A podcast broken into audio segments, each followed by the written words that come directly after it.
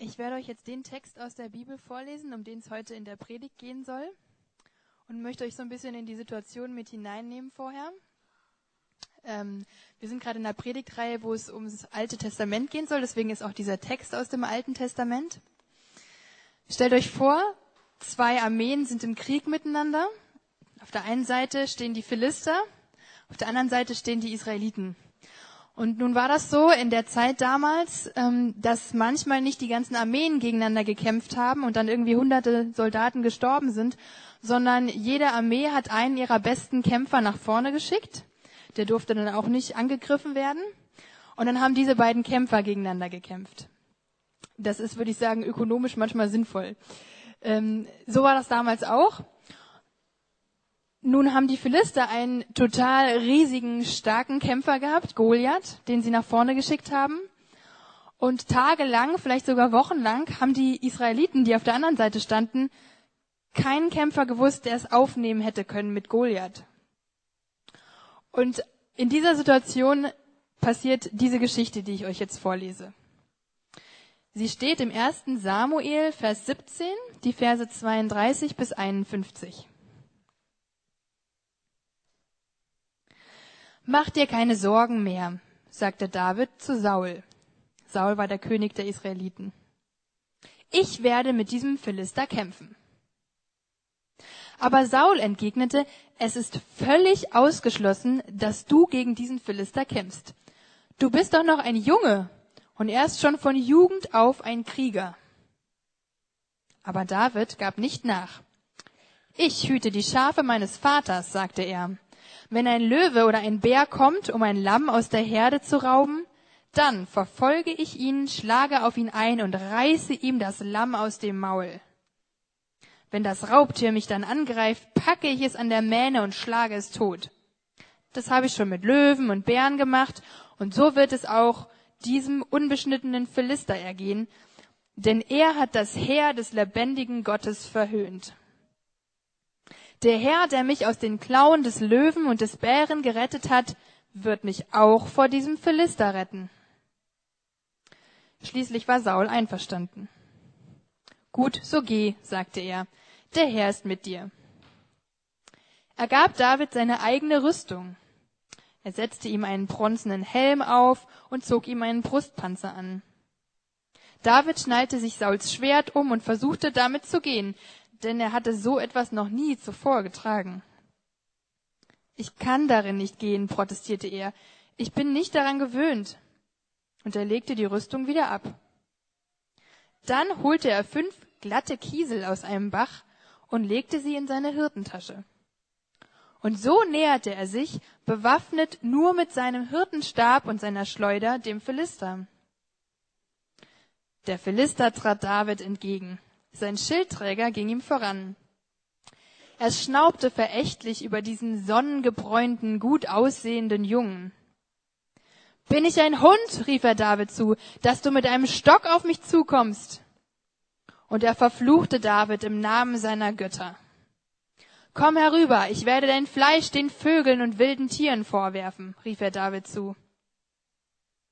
David rief zurück, Du trittst mir mit Schwert, Speer und Wurfspieß entgegen. Ich aber komme im Namen des Herrn, des Allmächtigen, des Gottes des israelitischen Heeres, das du verhöhnt hast. Heute wird der Herr dich besiegen, und ich werde dich töten und dir den Kopf abhauen. Und dann werde ich die Leichen deiner Männer den Vögeln und wilden Tieren vorwerfen, und die ganze Welt wird wissen, dass es einen Gott in Israel gibt. Und jeder wird wissen, dass der Herr keine Waffen braucht, um sein Volk zu retten. Es ist sein Kampf. Der Herr wird euch in unsere Hände geben. Als der Philister sich auf ihn zubewegte, um ihn anzugreifen, lief David ihm rasch entgegen. Er griff in seine Hirtentasche, holte einen Kiesel heraus, schleuderte ihn und traf den Philister an der Stirn. Der Stein bohrte sich in seine Stirn und er fiel mit dem Gesicht voran auf den Boden. So triumphierte David nur mit Stein und Schleuder über den Philister, besiegte und tötete ihn. Und weil er kein Schwert hatte, lief er hinüber, zog das Schwert des Philisters aus der Scheide, tötete ihn und schlug ihm den Kopf ab.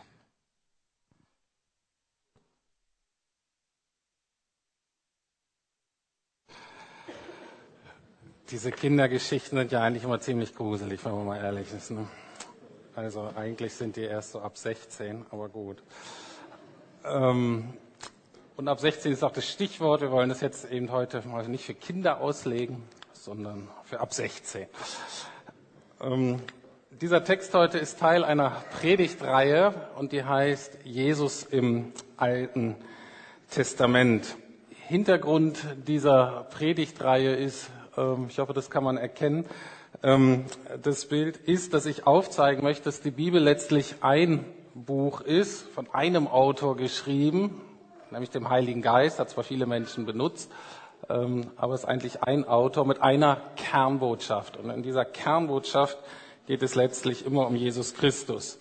Wir finden im Neuen Testament mehr als 1600 direkte Zitate aus dem Alten Testament, wie hunderte von Anklängen aus dem Alten Testament. Und diese Querverweise zwischen den beiden Büchern sozusagen ähm, sind hier grafisch dargestellt von einem amerikanischen Künstler. Und meine Aufgabe war es halt in den letzten Wochen zu zeigen, dass die Bibel wirklich ein Buch ist mit einer Botschaft. Und wie gesagt, Jesus Christus steht im Zentrum und deswegen ist auch heute die Frage, okay, was hat dieser Text jetzt letztlich mit Jesus Christus zu tun? David und Goliath ist nun wirklich äh, eine der bekanntesten Geschichten aus der Bibel. Und ich glaube, dass es ganz wichtig ist, dass diese Bibeltexte mitwachsen. Das ist zwar super, wenn man die schon als Kind kennenlernt, ähm, aber ich glaube, ich bin davon überzeugt, dass es wichtig ist, dass man die, wenn man älter wird, wenn man Jugendlicher wird, wenn man Erwachsener wird, dass man die dann nicht mehr so interpretiert und versteht wie als Kind. Warum? Weil der Glaube letztlich auch mitwachsen muss.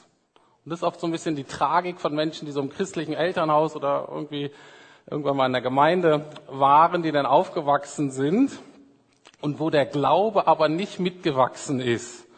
Und die erleiden dann Schiffbruch. Warum? Weil unser Kinderglaube eben nicht ausreicht für die Herausforderungen unseres Erwachsenen-Daseins. Oder anders ausgedrückt, auch Goliath wächst im Laufe unseres Lebens. Okay, nicht nur wir wachsen, sondern Goliath wächst und deswegen brauchen wir da neue, neue Lösungen, sage ich mal, neuen Ansatz, neues Denken, eine grundsätzliche Erneuerung. Ich habe drei Punkte heute. Erstmal das, was wahrscheinlich bekannt ist an dieser Geschichte, wie wir sie meistens lesen und wie es auch gut ist, dass wir sie so lesen. Und dann möchte ich darüber hinausgehen. Also erster Punkt ist David als unser Vorbild. Es gibt viele Dinge in dieser Geschichte, wo deutlich wird, wow, David ist ein toller Typ und das können wir uns als Vorbild nehmen. Da möchte ich kurz hinweisen auf die Gefahren von Vorbildern und möchte im letzten Teil dann zeigen, dass es eigentlich darum geht, dass David hier ein Abbild von Jesus ist und nicht unbedingt ein Vorbild für uns. Okay? Also es gibt hier viele Punkte, wenn man das studiert äh, und je nach Alter, in dem man ist, wird man wahrscheinlich andere Punkte entdecken und andere Punkte betonen, wo David einfach sagt, ist echt vorbildlich. Zum Beispiel, es wird deutlich, wie er da so kämpft mit Löwe und Bären, dass er selber auch ziemlich stark ist, vor allen Dingen, dass er total mutig ist und auch, dass er sich eben für andere einsetzt. Er ist selbstlos. Er kämpft nicht für sich, sondern er kämpft für die Schafe seines Vaters. Er kämpft nicht, damit er einen großen Namen hat, sondern er wird so richtig wütend, als dieser blöde Goliath Gott verhöhnt und sich über Gott lustig macht. Das geht ihm so gegen den Strich und dann sagt er, da setze ich mich ein. Also er ist selbstlos. Er kämpft nicht für seine Ehre, sondern für den Besitz und die Ehre anderer. Dann ist vorbildlich, dass er demütig ist und dass er sehr viel Gottvertrauen hat. Es wird deutlich in Vers 37, wo er dann sagt, der Herr, der mich aus den Klauen des Löwen und des Bären gerettet hat, der wird mich auch vor diesen Philister retten. Das deutet sich schon an, worum es eigentlich geht. Hier ist, er weiß, dass er dem Sieg eigentlich Gott zu verdanken hat. Nicht seinem Mut, nicht seiner Stärke. Und er weist darauf hin, wie wichtig Gottvertrauen ist. Er hat positive Erfahrungen mit Gott gemacht, er hat Gott erlebt und hat gesagt, weil Gott mir in der Vergangenheit geholfen hat, wird er mir auch in der Zukunft helfen, wird er mir auch oder den zukünftigen Herausforderungen beistehen. Und das sind so Glaubensvorbilder und das wird in der Bibel immer wieder gesagt, dass das gut ist, dass wir solche Menschen brauchen, dass die uns das vorleben, wie Gottvertrauen aussieht. Dann könnte man noch weitergehen, vielleicht, wenn man so ähm, im jungen Erwachsenenalter ist, merkt man, dass Saul wirklich, äh, dass äh, David wirklich total weise ist und dass er Selbsterkenntnis hat. Auch zwei Dinge, die ganz wichtig sind für den Erfolg in unserem Leben, weil er nimmt ja nicht die Rüstung von Saul und das Kriegsgerät von Saul, weil das passt nicht zu ihm, sondern David kennt sich selber. David kennt seine Persönlichkeit, David kennt seine Stärken und Schwächen, David kennt seine eigenen Vorerfahrungen und das ist total wichtig. Er wählt die Waffen, mit denen er kämpfen und gewinnen kann. Er kennt sich und er wählt die Strategie, die für ihn zum Erfolg führt. Das könnte man in jedem Business-Seminar wahrscheinlich ausschmücken, wie wichtig das ist, diese, ähm, diese Haltung, diese Entscheidung ist super für die Erreichung unserer persönlichen Ziele, sei es beruflich oder sei es privat, ist total weise. Ähm, das können wir da lernen. Nicht mit anderen vergleichen, nicht das so tun, was für die passt, sondern unseren Weg finden, der zu uns passt. Das ist David als Vorbild und ist wirklich auch beeindruckend. Und normalerweise würde eine Predigt jetzt so gehen, dass ich vielleicht noch ein, zwei persönliche Geschichten erzählen würde und würde dann emotional begeistert ausrufen, mit Gott kannst auch du die Riesen in deinem Leben besiegen. Amen. Gut, also, die Riesen sind dann eben deine persönlichen Herausforderungen im Job, im Freundeskreis, in der Familie oder eben ohne Job, ohne Freunde, ohne Familie. Wie komme ich klar in dem Leben? Aber mit Gott kann ich diese Riesen besiegen. Wie gesagt, das ist nicht falsch und das ist auch ähm, eine richtige äh, Auslegung dieses Textes. Und Vorbilder sind auch wirklich nötig für unser Leben. Aber, das, deswegen war ich den Punkt heute Morgen, das ist nicht die Hauptbotschaft, die diese Geschichte uns vermitteln möchte. Und es ist auch nicht das, worum es letztlich im Christentum oder wo es letztlich im Leben mit Jesus geht. Was ist die Gefahr von Vorbildern, selbst von guten Vorbildern? Die Gefahr ist, dass, obwohl wir das vielleicht eigentlich nicht wollen, dass wir uns doch dann zu sehr auf Menschliches unser Vertrauen setzen und letztlich Gott in den Hintergrund tritt. Und interessanterweise, wenn wir uns die Geschichten vor der Davidsgeschichte angucken, also die Generation vorher, und was da in der Bibel darüber berichtet wird, dann ist das genau die Kernbotschaft, dass genau davor gewarnt wird, unser Vertrauen eben auf Menschen zu setzen und nicht mehr auf Gott. Und das Problem, bei Vorbildern ist das, dass dann, äh, wir machen das nächste Bild, so ein David rauskommt wie bei Michelangelo. Ne? Das ist jemand, der uns voranbringt. Ähm, ne, der sah vielleicht auch so aus, der David. Der war ja fit, hat man ja gehört. Äh, hübsch ist er ja. Ähm, und ich will gar nicht leugnen, dass er vielleicht so einen Körper hatte. Die Geschichte macht eindeutig, darum geht's nicht. Das ist ja auch die Gefahr, wenn man hier so als Pastor steht. Ich sehe ja ziemlich gut aus. Ne? Ich bin gesund. Über Geschmack lässt sich streiten. Ich bin relativ gesund. Ich bin ziemlich gebildet. Ich bin klug. Ich bin witzig. Toller Pastor, ne? Der bringt was. Völlig nebensächlich. Völlig nebensächlich. Deswegen ist es schwierig, dass ich jetzt über das, was ich sage, wirklich meine, weil ich glaube, die meisten von euch glauben mir nicht. Die glaub, ihr seht nicht, dass vor euch eigentlich ein gebrochener Mann steht. Dass ein Mann steht, der ohne Jesus gar nichts wäre. Aber das kann ich ja nicht immer, will ich auch nicht immer zeigen und so. Äh, keine Ahnung, ich werde auch nicht nackt vor euch stehen. Ähm, die Gebrochenheit ist anderer Art. Und das ist die Gefahr von Vorbildern. In der Geschichte davor ist es nämlich so, dass das Bibelbuch heißt Richter. Und zwar war das vorher so geregelt, dass Israel noch keinen König hatte und dass das Volk aber immer wieder in Schwierigkeiten und in Not geraten ist. Und dann fingen sie an zu beten und haben Gott um Hilfe gerufen. Und Gott hat auch tatsächlich gehört und hat dann irgendjemanden geschickt, ganz unterschiedlich. Mal einen starken, mal einen schwachen, mal einen gebildeten, mal einen großen, mal einen kleinen, mal einen Mann, mal eine Frau. Und die kamen dann und haben geholfen und alles war wieder gut. Das Volk allerdings hatte so die Nase voll davon. Warum? Weil das so unsicher war. Die waren total abhängig von Gott. Die wussten nicht, was der jetzt wieder macht. Die mussten immer wieder beten, die wussten dann nicht, woher die Rettung kam und das war anstrengend für die. Und da haben die irgendwann gesagt, wir haben die Nase voll. Diese Abhängigkeit von Gott ist einfach, äh, gib uns doch einen König. Bei den anderen Völkern ist es doch auch geregelt. Wenn es in Not geht, da wissen wir, da können wir uns an den wenden und der hilft uns dann. Und Gott hatte nichts gegen einen König. König ist eine gute Sache, aber es wird sehr deutlich, dass diese Grundhaltung dahinter eigentlich eine Ablehnung Gottes war, weil sie gesagt haben, wir haben die Nase voll, wir wollen nicht abhängig sein von dir. Gib uns einen König. Und Gott ist ja erstaunlich, Gott ist ja nicht gekränkt, er geht ja nicht zurück und ist bockig und sagt, hm, sondern er sagt, okay, wie so oft, und es ist nicht immer gut, wenn Gott das zu uns sagt, sagt, dein Wille geschehe, euer Wille geschehe. Und er gibt ihnen einen König, und er gibt ihnen den König Saul. Und die kriegen genau das, was sie wollten, nämlich den größten, schönsten Mann aus dem Volk. Saul war größer, Saul war stärker, alle waren happy, jetzt haben wir endlich einen König, und es geht auch gut los. Die ersten Kriege mit diesem starken König werden gewonnen.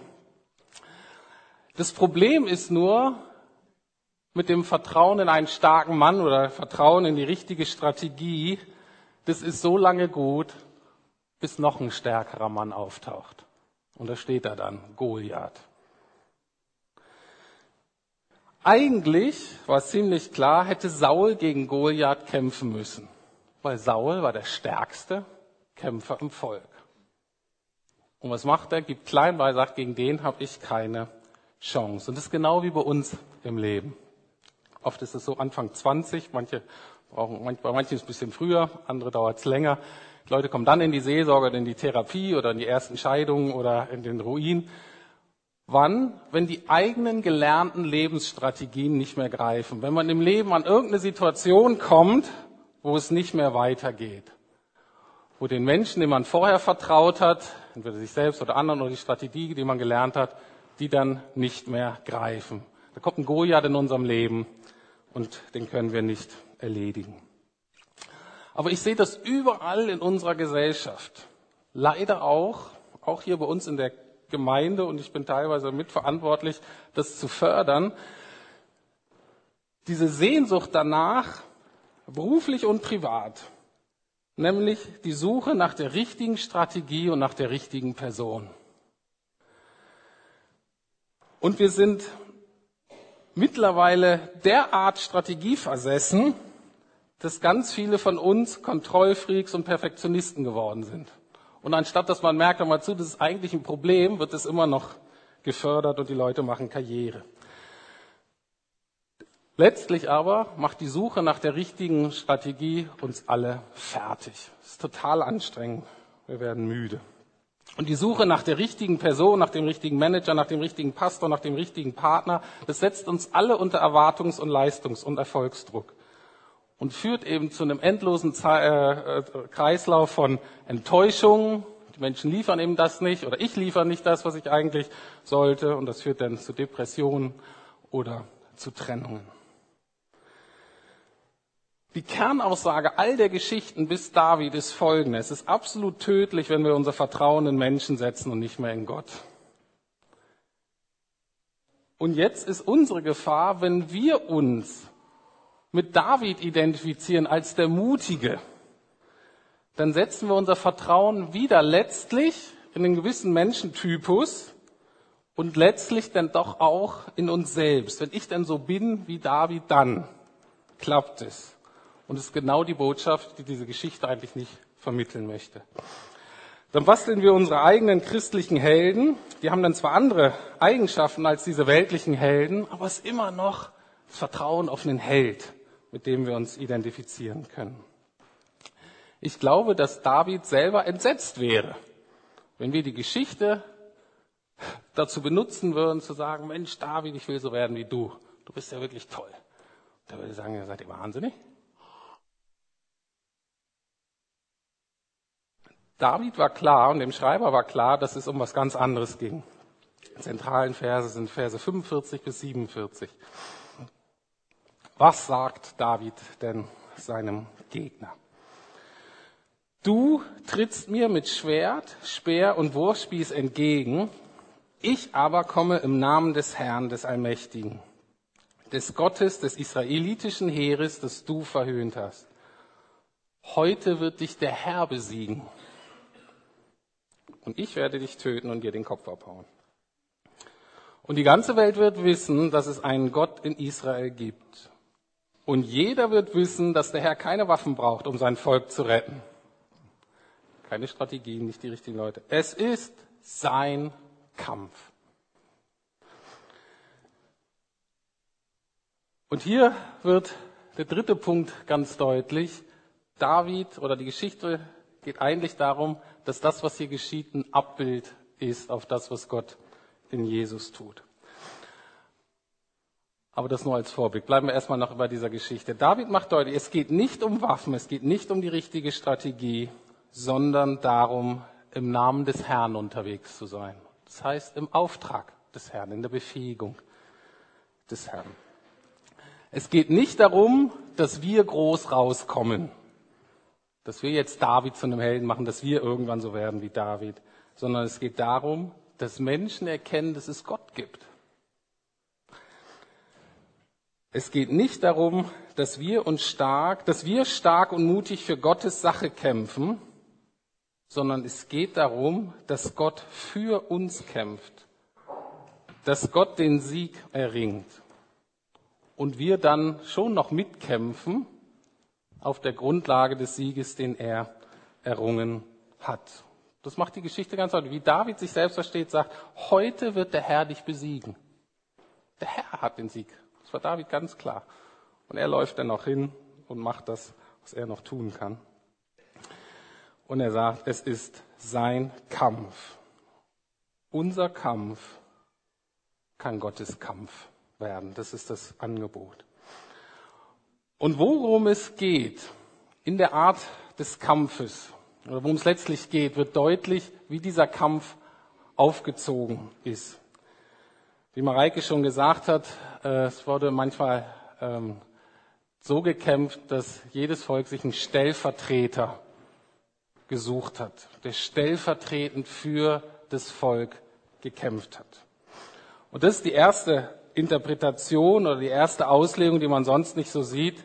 David kämpft hier nicht als mutiger Hirtenjunge, sondern David kämpft als der gesalbte Stellvertreter seines Volkes. In dem Kapitel davor wird nämlich deutlich, dass das Entscheidende ist, was David mitbringt, ist, dass zwar offiziell Saul noch König ist, aber bei Gott David als König eingesetzt wird. Er wird dann gesalbt, das macht man da so, Öl übers, über den Kopf. Und was dann entsteht ist, und seitdem war der Heilige Geist mit ihm. Das heißt, David war, für alle, die den Kontext lesen, der geisterfüllte Stellvertreter von Gottes Volk. Deswegen, wenn wir uns identifizieren, also wie gesagt, man kann sich auch als Vorbild identifizieren, aber eine andere Art von Identifikation, die auch wichtig ist, die sogar noch wichtiger ist, denke ich, für uns Erwachsene, ist die, dass wir uns nicht selbst mit David identifizieren, sondern mit dem israelitischen Volk.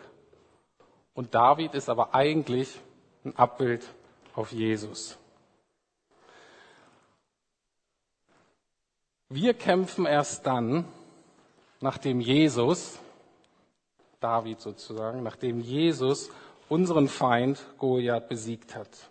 Und wir nehmen das in Anspruch, was Gott vorher für uns erkämpft hat. Die Geschichte möchte uns also vor allem lehren, wie Gott unsere Feinde besiegt.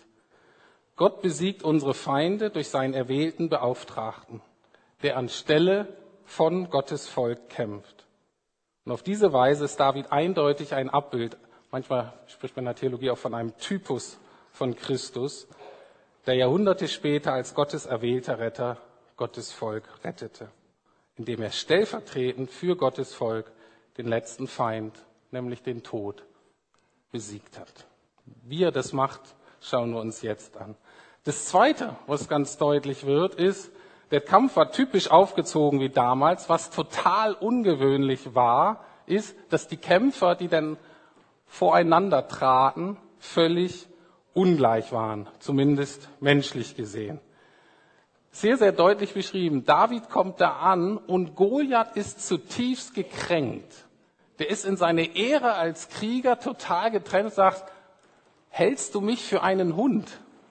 Glaubst du wirklich, du kannst mich mit diesem Hirtenstab erschlagen? Der ist fassungslos. Der ist gekränkt, der ist ärgerlich, der ist wütend, der ist beleidigt. Und die Aussage ist sehr deutlich in diesem Text. Es gibt keine Chance. David ist schwach, der Goliath ist stark und die Wahl der Waffen, die David gewählt hat, ist dumm. Damit gewinnt man keinen Blumenpott. Und genau das ist die Parallele zum Neuen Testament. Dass Jesus den Sieg errungen hat mit einer Strategie, von der alle dachten, damit gewinnst du nichts, damit verlierst du alles. Ganz konkret wird das in einer Gemeindesituation, damals in Korinth in Griechenland, und da war die ähm, eine typische Gemeinde, wie heute auch, ähm, und die hatte drei Helden. Und die Gemeinde hatte nichts besser sich zu tun, als sich ständig zu gucken, wer ist hier eigentlich der größere Held und mit wem sollten wir uns hier identifizieren. Und da waren drei gute Kandidaten. Der eine war Paulus, sehr bekannter Typ damals, hat die Gemeinde wohl auch gegründet. Dann war Petrus, ne, kennt man nicht nur in der katholischen Kirche bekannt, Petrus damals eine der ganz großen äh, Figuren in der Christenheit. Und dann gab es dann noch so jemanden wie Apollos, der ähm, einfach ein feuriger Redner war, ein begeisternder Typ, ein guter Rhetoriker. Äh, und er hatte eben auch seine Fangemeinde. Und die streiten sich alle und sagen, Mensch, wir müssen Paulus folgen, wir müssen Petrus folgen, wir müssen Apollos folgen. Das ist unser Vorbild, das ist, wem wir vertrauen, wem wir folgen. Und Paulus sieht diese Situation, er wird fast wahnsinnig und sagt in Vers 13, äh, 13 dann, bevor er die wirkliche Antwort gibt, fragt er, kann man Christus etwa auf diese Weise aufteilen? Wurde ich, Paulus, für euch gekreuzigt? Wurde irgendeiner von euch auf den Namen des Paulus getauft? Und Paulus macht deutlich, das Allerentscheidende haben doch nicht wir getan, das Sterben, die Taufe, das hat doch mit jemand ganz anders zu tun, nämlich mit Jesus. Und Paulus greift es aus, genau diese Botschaft von David und Goliath, dass Gott das erwählt, was eigentlich peinlich ist. Dass Gott das erwählt, was schwach ist, um den Sieg davonzutragen. Jetzt habe ich leider auch ein längeres Zitat aus dem Neuen Testament, wo Paulus diese Argumentationsweise deutlich macht, wo wir merken, dass David eben in seinem Kampf mit Goliath wirklich ein Vorbild auf Jesus ist.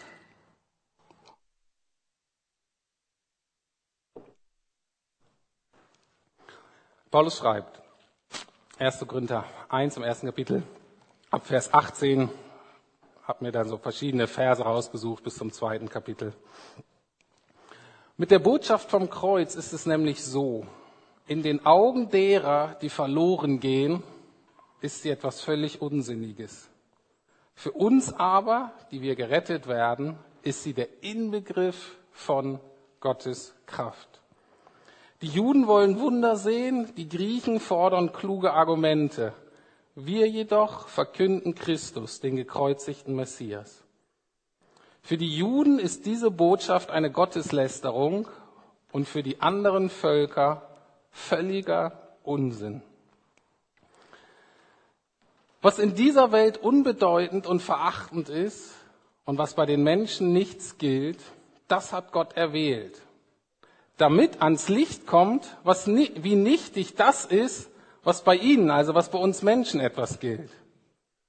Denn niemand soll gegenüber Gott mit vermeintlichen Vorzügen prahlen können. Wenn also, um es mit den Worten der Schrift zu sagen, jemand auf etwas stolz sein will, soll er auf den Herrn stolz sein. Cooles Konzept, oder? Auf den Herrn stolz sein. Meine Botschaft, sagt Paulus, und da schließe ich mich an, äh, meine Botschaft und meine Predigt waren schlicht. Ich gebrauchte keine klugen Worte und versuchte auch nicht, euch zu überreden, sondern, und das wünsche ich mir noch viel mehr, die Kraft des Heiligen Geistes hat unter euch gewirkt. So verhielt ich mich, warum? Damit ihr auf die Kraft Gottes vertraut und nicht auf menschliche Weisheit.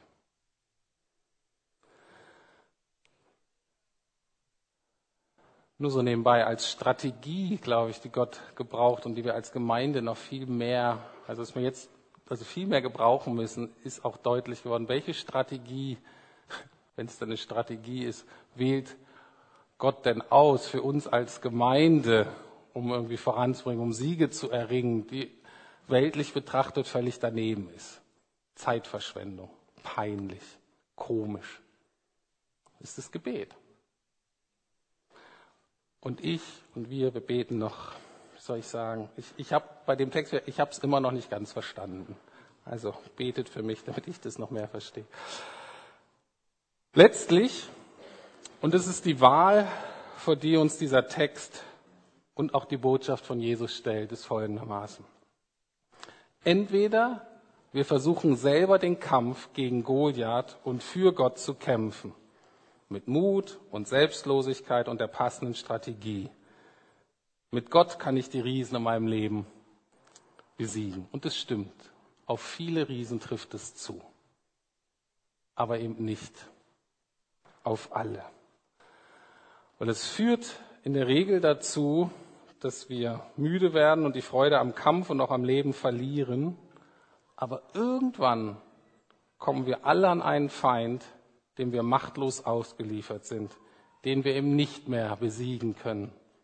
Fallen uns natürlich sofort Süchte ein, Substanzen oder Sexsucht oder Esssucht oder Habsucht, die bei uns ja sehr verbreitet ist. Aber es kann auch anders sein. Eine Angst vor Einsamkeit, die ich einfach nicht ertrage und die mich dazu führt, alle möglichen schlimmen Dinge zu tun.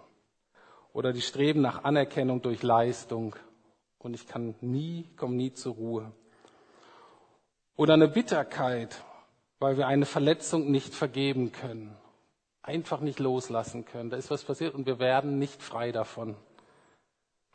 Oder vielleicht eine lange Arbeitslosigkeit oder eine psychische oder eine körperliche Erkrankung, wie auch immer. Irgendwann kommen wir an einen Punkt, wo wir es nicht mehr schaffen.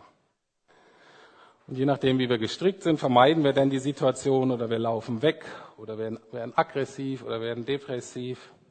Das ist so die eine Möglichkeit, wo wir sagen, Gott, mit dir schaffe ich's. Oder, und das ist das, von der ich überzeugt bin, dass das dieser Text eigentlich sagen möchte und worum es bei Jesus auch geht. Oder wir akzeptieren unsere Unterlegenheit. Wir akzeptieren, dass wir zu schwach sind und eigentlich überhaupt keine Chance haben, diesen Kampf zu gewinnen. Und wir geben ganz bewusst unseren Kampf an Gott ab und nehmen den Sieg in Anspruch, den Jesus durch sein elendes, peinliches Sterben am Kreuz für uns errungen hat. Und danach natürlich auch die Kraft seiner Auferstehung, weil das gehört zusammen. Zugespitzt formuliert würde sich das Gebet so anhören. Und es ist vielleicht ein bisschen krass, wenn man es so sagt, aber ich bin mittlerweile zu dem Punkt gekommen, dass das total stimmt. Wo ich sagen will, es gibt Feinde in meinem Leben, da muss ich sagen, Gott, ich kann den Feind nicht besiegen, selbst nicht mit deiner Hilfe.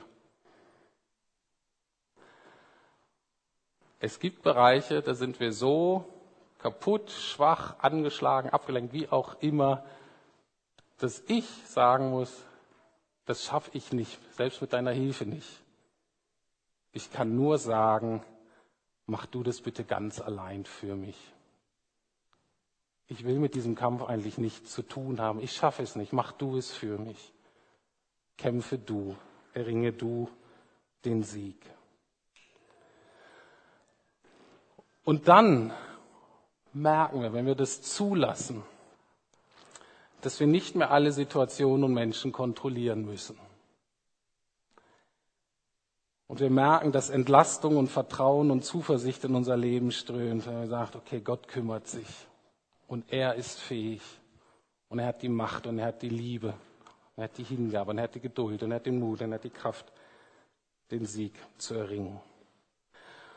Und dann nach und nach merken wir, dass wir Situationen irgendwie meistern können oder Menschen lieben können, von denen wir dachten, von denen wir wussten, aus mir heraus überhaupt völlig unmöglich.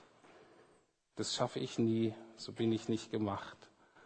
Aber Jesus für uns diesen Kampf gewinnt. Ist es möglich?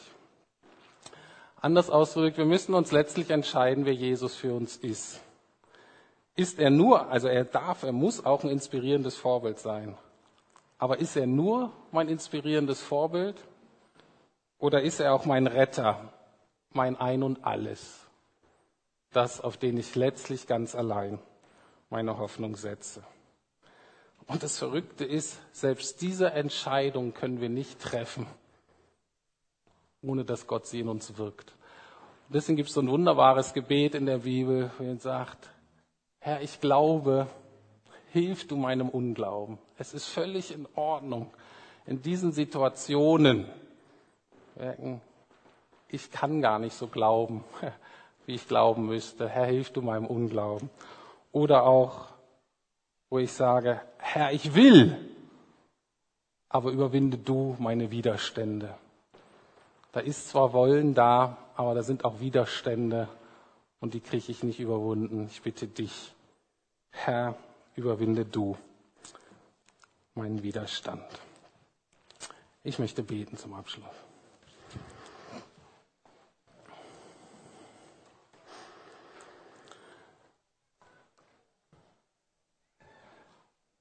Lieber Herr Jesus, ich möchte dir ganz persönlich danken für mich selbst, Danke aber auch für jeden hier im Raum, für jeden, der es hört, dass du meinen, dass du unserem Kampf zu deinem Kampf gemacht hast. Und dass du unsere Not, unsere Überforderung zu deiner gemacht hast. Dafür will ich dir von ganzem Herzen danken. Danke, dass du nicht im Himmel geblieben bist. Danke nicht, dass du das zwar gesehen hast, aber nicht eingegriffen hast, sagt, ihr habt euch die Suppe eingebrockt, dann löffelt sie auch selber aus. Nein, Herr, du hast unsere Probleme zu deinen gemacht und dafür will ich dir wirklich von ganzem, ganzem Herzen danken. Wo wäre ich, wenn du dich nicht dafür entschieden hättest? Und ich danke dir, dass ich zugeben darf, dass ich schwach bin, weil du stark bist. Danke, dass ich zugeben darf, dass mir der Mut oft fehlt, weil dich der Mut nie verlassen hat und nie verlassen wird. Ich danke, dass ich zugeben darf, dass mein Vertrauen oft wankt, weil ich weiß, dein Vertrauen ist unerschütterlich. Und in deinem Glauben, in deinem Vertrauen, in deinem Gehorsam hast du jeden Feind besiegt? Hast du den Tod besiegt? Den Bösen besiegt mit all seinen Mächten? Und dafür danke ich dir, Herr. Wenn wir hier durch die Straße gehen und das Elend auf der Straße sehen, Herr, wie können wir glauben, dass wir mit der richtigen Strategie und Motivation eine Änderung bringen können? Herr, mach du es bitte ganz neu zu deinem Problem. Siege du, gewinne du. Hilf du, schreite du ein, Herr. Darum möchte ich dich wirklich bitten.